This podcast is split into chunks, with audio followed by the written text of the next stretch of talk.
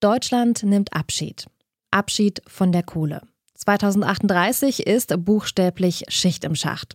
Spätestens dann werden die letzten noch verbliebenen Kohlereviere stillgelegt. Für den Klimaschutz. Ein wichtiger Schritt auf dem Weg zur Klimaneutralität, das ist klar. Aber das Ende des Bergbaus bedeutet auch, dass ein prägender Teil Industrie und damit Sozialgeschichte zu Ende geht. Die Kohle war nämlich nicht nur ein großer Wirtschaftsfaktor, sie war identitätsstiftend für die vielen Menschen, die rund um die Gruben gelebt und in den Stollen geschuftet haben. Im Saarland, im Rheinland und im Ruhrgebiet, in der Lausitz im mitteldeutschen Revier. Überall ist der Strukturwandel in vollem Gange. In dieser Folge vom Forschungsquartett schauen wir ins Saarland. Aber bevor wir das tun, möchte ich euch noch auf unseren neuen zwölfteiligen Detektor FM Reportage-Podcast nach der Kohle hinweisen. Detektor FM Redakteurin Joanna Voss ist auf den Spuren der Braunkohle gewandert und hat sich gefragt, wie soll es denn eigentlich aussehen, das postfossile Zeitalter? In den vergangenen Monaten bin ich quer durchs mitteldeutsche Revier gereist. Hab in Tagebaulöcher geguckt, verlassene Dörfer besucht. Und dann haben die das alles abgerissen, so nach und nach? An Gremiensitzungen teilgenommen, ein Unterwasserprojekt begleitet. Hab mit Klimaaktivistinnen veganen Kuchen gegessen. Wir wissen, dass wir ein Akteur sind, an dem man nicht mehr vorbeikommt, wenn es um die Zukunft von Pödelwitz geht. Und mit Bergmännern Pommes. Ich bin Bergmann, wer ist mehr, ne? Den Spruch gibt's ja. All das, um herauszufinden, was sich im mitteldeutschen Revier gerade verändert. Was bedeutet der Kohleausstieg für die Menschen, die hier leben? Im Forschungsquartett geht es diese Woche um Deutschlands erstes und damit ältestes Gewerkschaftshaus, den Rechtsschutzsaal in Bildstock in der Nähe von Saarbrücken. In dem haben sich die Bergmänner im Saarrevier gewerkschaftlich organisiert, um für ihre Rechte einzustehen. Denn Bergmann, das war nicht bloß ein Job, sondern Ausgangspunkt für ein neues kämpferisches Klassenbewusstsein. Und in ein Kapitel dieser Geschichte wollen wir jetzt eintauchen. Im Saarland, da ist der Bergbau bereits seit 2012 Vergangenheit. Eine Initiative, die setzt sich dafür ein, dass der Rechtsschutzsaal trotzdem eine Zukunft hat, nachdem er schon halb verfallen war. Von welchen Erinnerungen uns dieser geschichtsträchtige Ort erzählen kann, auch nach dem Abschied von der Kohle, das hört ihr jetzt. Mein Name ist Sarah Marie Plikat. Glück auf!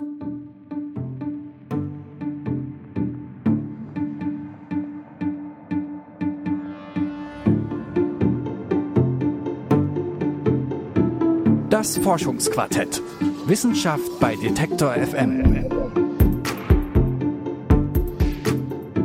Der Ruhrpott, das mitteldeutsche Revier und eben auch das Saargebiet. Diese Regionen stehen sinnbildlich für die Industrialisierung Deutschlands ab Mitte des 19. Jahrhunderts. Menschen, die vorher Bauern oder Handwerker waren, sind zu Tausenden in die Bergwerke geströmt, um nach Kohle zu graben, die dann in den Hochöfen der Stahlwerke verfeuert wurde. Wirtschaftlich war das ein großer Aufbruch. Für die Arbeiterfamilien hat die Industrialisierung aber vor allem Not und Elend bedeutet. Die Bergleute mussten unter Tage lebensgefährliche Schwerstarbeit verrichten, für Hungerlöhne und praktisch ohne Rechte oder Mitbestimmung. Es war der Anfang der modernen Arbeiterbewegung. Mit der Geschichte dieser Bewegung an der Saar beschäftigt sich auch Dr. Frank Hirsch von der Arbeitskammer des Saarlandes. Er hat zur Geschichte des Rechtsschutzsaals geforscht und eine Chronik verfasst. Mein Kollege Johannes Schmidt hat mit Frank Hirsch gesprochen und wollte zuerst einmal wissen, wie Deutschlands ältestes Gewerkschaftshaus zu seinem Namen kommt. Rechtsschutzsaal. Ähm, da hat man vielleicht nicht unbedingt direkt eine Vorstellung davon, ähm, aber für frühe Gewerkschaften war es ein, einer der Grundgedanken, äh, warum man sich gewerkschaftlich engagiert hat, nämlich dass man sagte, wir haben althergebrachte Rechte und die wollen wir verteidigen. Im konkreten Fall beim Rechtsschutzsaal ging es darum, äh, dass die Arbeiter ja, gesehen haben, dass sie schon seit Jahren eigentlich in einer schlechten Position sind. Die Konjunktur verlief schlecht, sie hatten einen relativ geringen Lohn, der noch weiter gedrückt wurde. Sie wurden durch Vorgesetzte willkürlich behandelt ähm, und hatten auch mit einer ganzen Reihe von Problemen zu kämpfen. Und ja, dagegen haben sie sich zusammengeschlossen und haben versucht, ihre Situation zu verbessern. Jetzt sind wir in Preußen und naja, was verbindet man mit Preußen? Hierarchie und auch Autorität und ja, so hat der Staat auch reagiert, auch der Staatsbergbau, der hier betrieben wurde. Ähm, das heißt, auf die Forderungen, die gestellt wurden, die zum Teil schon sehr fortschrittlich waren, hat man sehr ablehnend und brüsk reagiert. ähm, sodass die Arbeiterschaft versucht hat, neue Formen des Protestes einzuführen und ja, hat versucht, eben ihre Situation äh, zu verbessern. Im Grunde genommen hat diese Geschichte alles von einem klassischen Drama, wenn man so will. Also das ist eigentlich eine ganz interessante Geschichte, die wir hier unter dem Brennglas sehen. Also wir haben eine Führungsfigur, die ein tragischer Held ist, die auch letzten Endes scheitert. Wir haben einen Kampf von Goliath gegen David. Wir haben sehr viele Konflikte, die sich abwechseln zwischen Hoffnung und Verzweiflung. Und ja, wir haben letzten Endes zwar das Scheitern der ganzen Bewegung, aber auch im Kern eine Lehre, die uns heute auch noch was zu sagen hat. Dann wollen wir es vielleicht mal ein bisschen strukturieren und dann eins nach dem anderen beleuchten. Und zwar würde ich gern nochmal so auf die wichtigsten historischen Stationen in dieser ja wirklich äh, wechselhaften Geschichte äh, draufschauen. Der Rechtsschutzsaal wurde ja ab 1891 errichtet und hat seitdem, das ist gerade schon angeklungen bei Ihnen, einiges erlebt. Können Sie uns vielleicht mal einfach nur die Geschichte des Ortes ähm, in ja, den wichtigsten Stationen erzählen? Also diese frühe Gewerkschaft hat sich zusammengeschlossen, um ihre Forderung zu formulieren. Und ja, der Staat reagiert harsch und mit Unterdrückung. Das heißt, er verbietet vor allen Dingen die Versammlung unter freiem Himmel. Die Arbeiterschaft ähm, ist also nicht in der Lage, sich unter freiem Himmel zu treffen, um Proteste und Streiks vorzubereiten. Auch die Gastwirtschaften in der Umgebung, die eigentlich sehr aufgeschlossen sind und den Arbeitern äh, ein Forum bieten wollen, auch denen wird verboten, dass sie äh, die Arbeiter unterstützen. Und da kommt man auf die fast einfach geniale Idee, sich dann eben ein eigenes Haus zu bauen, um sich dort zu versammeln. Denn unter freiem Himmel stand die Gefahr, dass man die Versammlung verbietet. In geschlossenen Räumen aber war das nicht so einfach. Das heißt, äh, wenn man sich ein eigenes Haus baut und sich auf einem eigenen Grundstück versammelt, konnte äh, die Polizei nicht ohne weiteres eingreifen. Und ähm, diese frühe Gewerkschaft, der Rechtsschutzverein, hat dann auch neue Methoden, sehr moderne Methoden angewandt, um dieses Gebäude zu finanzieren. Heute würde man sagen per Crowdfunding, ähm, denn jedes Mitglied dieser Gewerkschaft musste eine Mark beitragen und zwei Backsteine. Und das war dann der Grundstock, um das Haus zu errichten. Das wurde dann, wie gesagt, im Zeitraum 1891 bis 92 gebaut und bot ungefähr 1000 Personen Platz.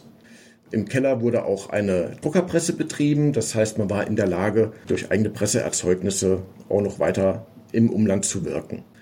Warum ist das ausgerechnet in einem kleinen Ort wie Bildstock in der Nähe von Saarbrücken entstanden? Der Grund war, dass Bildstock gewissermaßen im Kern des saarländischen, östlichen saarländischen Bergbaureviers liegt ähm, und umgeben ist von ja, mindestens ein Dutzend unterschiedlicher Gruben.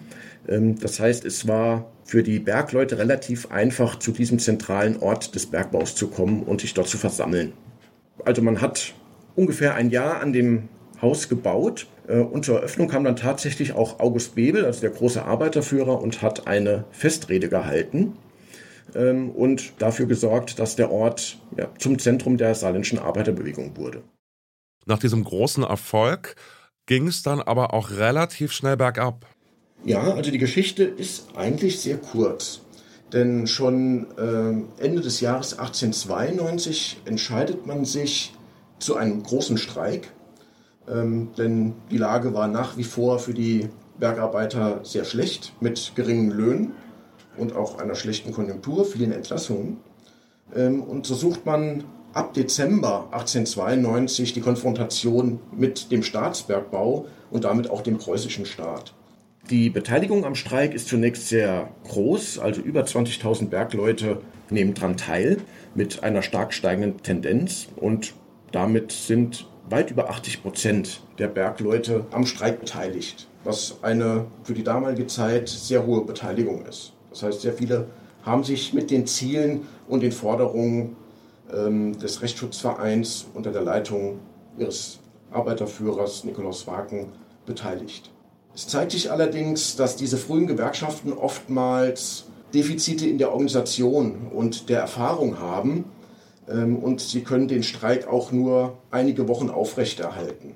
Der Staat reagiert mit Militäraufmarsch, viele Leute werden entlassen Das erhöht den Druck, weil ein Streikgeld oder eine große Streikkasse gab es noch nicht, sodass der Streik dann schon Ende Januar 1893 zusammenbricht. Der Arbeiterführer Nikolaus Waken und andere sogenannte Rädelsführer wurden dauerhaft entlassen, auch nicht wieder eingestellt. Ja, und Nikolaus Waken hat dafür auch einen hohen Preis bezahlt für sein Engagement und das ist, glaube ich, eine Lehre auch aus der Geschichte. Er wurde nicht wieder eingestellt und ist verarmt in seinem Heimatort 1920 gestorben. Hm, verstehe, ja. Das ist auf jeden Fall eine wendungsreiche Geschichte und die wollen wir uns jetzt zumindest in dem, was sie uns heute noch erzählen kann, nochmal genauer angucken. Vielleicht erstmal die Frage an Sie, womit haben Sie sich denn in Ihrer Arbeit konkret beschäftigt? Also Sie haben unter anderem eine Chronik des Rechtsschutzsaals geschrieben. Was hat Sie da besonders interessiert?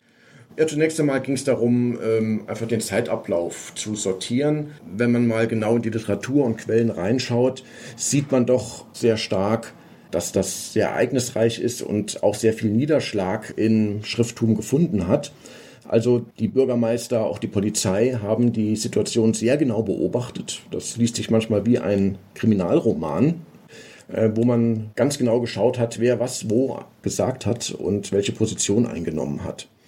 Ich persönlich habe mich äh, wissenschaftlich mit sozialen Konflikten beschäftigt, auch gerade der Bergarbeiterschaft. Im Saarland hat man doch sehr lange besonders betont, dass die Arbeiter hier gut katholisch waren und damit ja doch implizit auch unterstellt, dass sie ja doch sehr fügsam waren, sehr stark äh, auf Kirche, Ordnung und den kleinen örtlichen Bereich ausgerichtet waren. Das Bild wird jetzt differenzierter. Man sieht doch immer mehr, dass besonders auf der örtlichen Ebene doch sehr viele Konflikte ausgetragen wurden, die geprägt waren von ja, Auflehnung gegen Autoritäten bis eben zu klassischen Wirtshausschlägereien. Und so kommt man doch sehr nah ran an die Lebenswelt und den Alltag der Menschen in einem aufstrebenden Industrierevier um die Jahre 1890 bis 1900. Gab es irgendeine besondere Erkenntnis oder äh, Entdeckung in der Aufarbeitung der Geschichte des Rechtsschutzsaals, die Sie besonders überrascht hätte oder ähm, die Sie besonders eindrücklich fanden?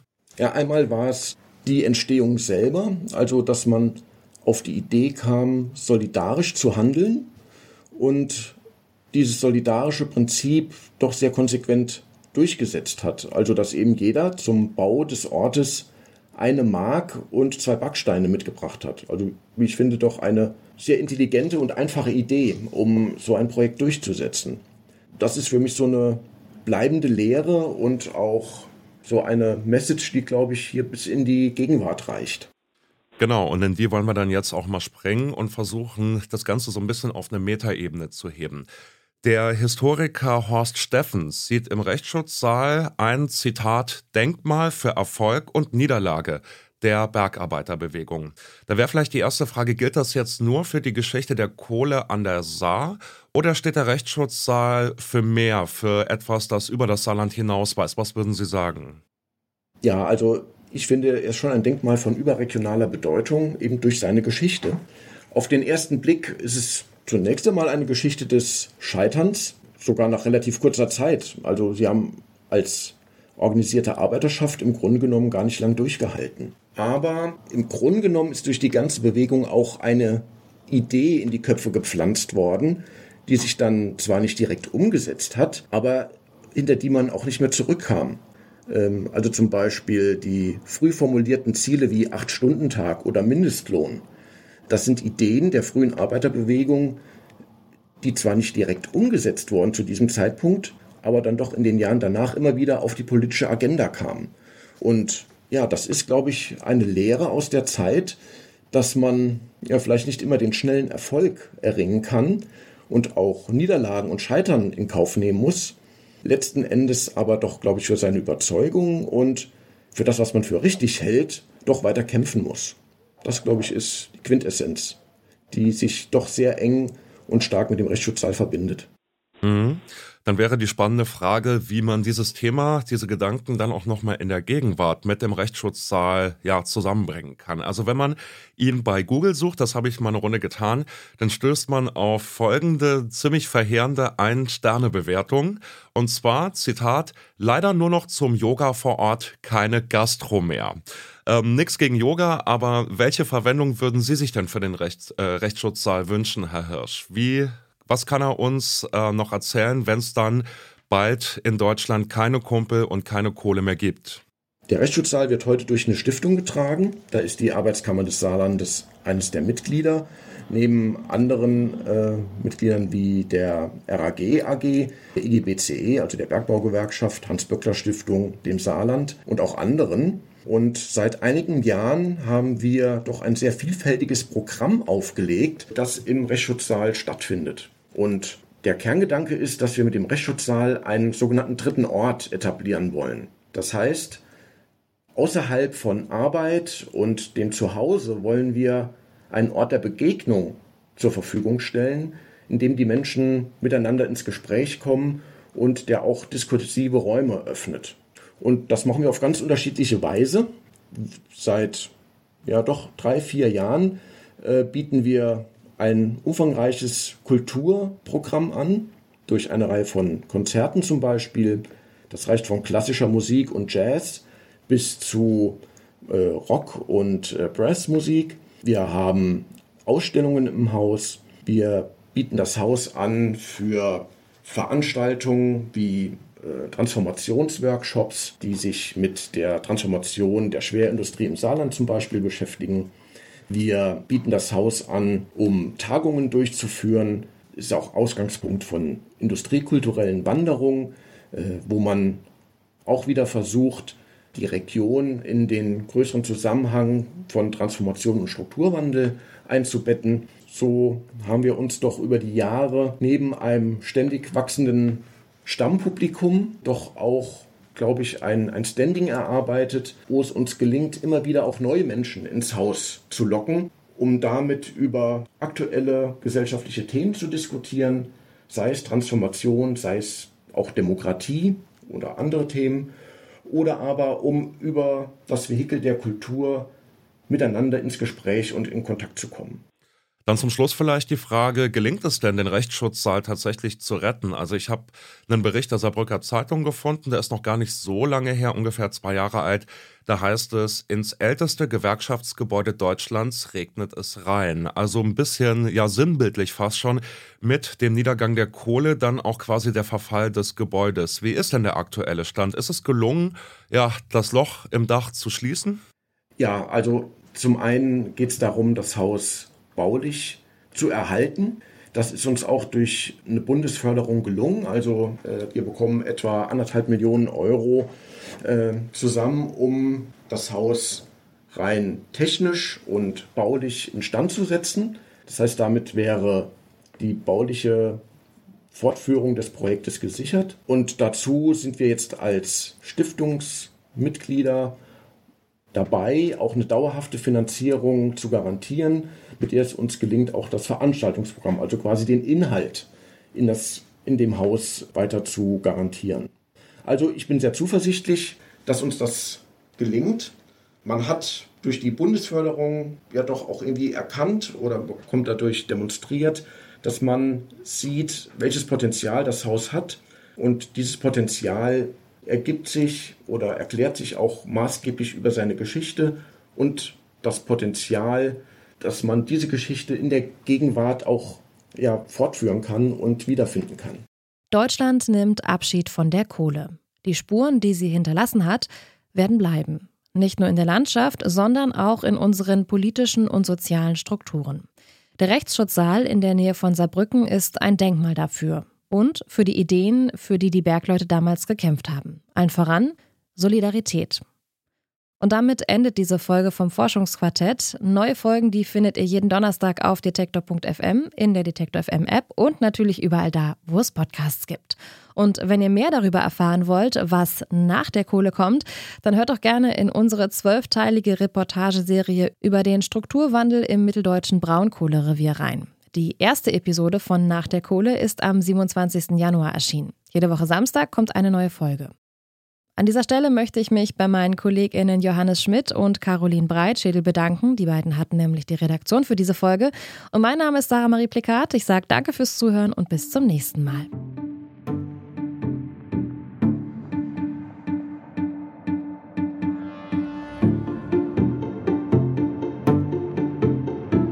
Das Forschungsquartett. Wissenschaft bei Detektor FM.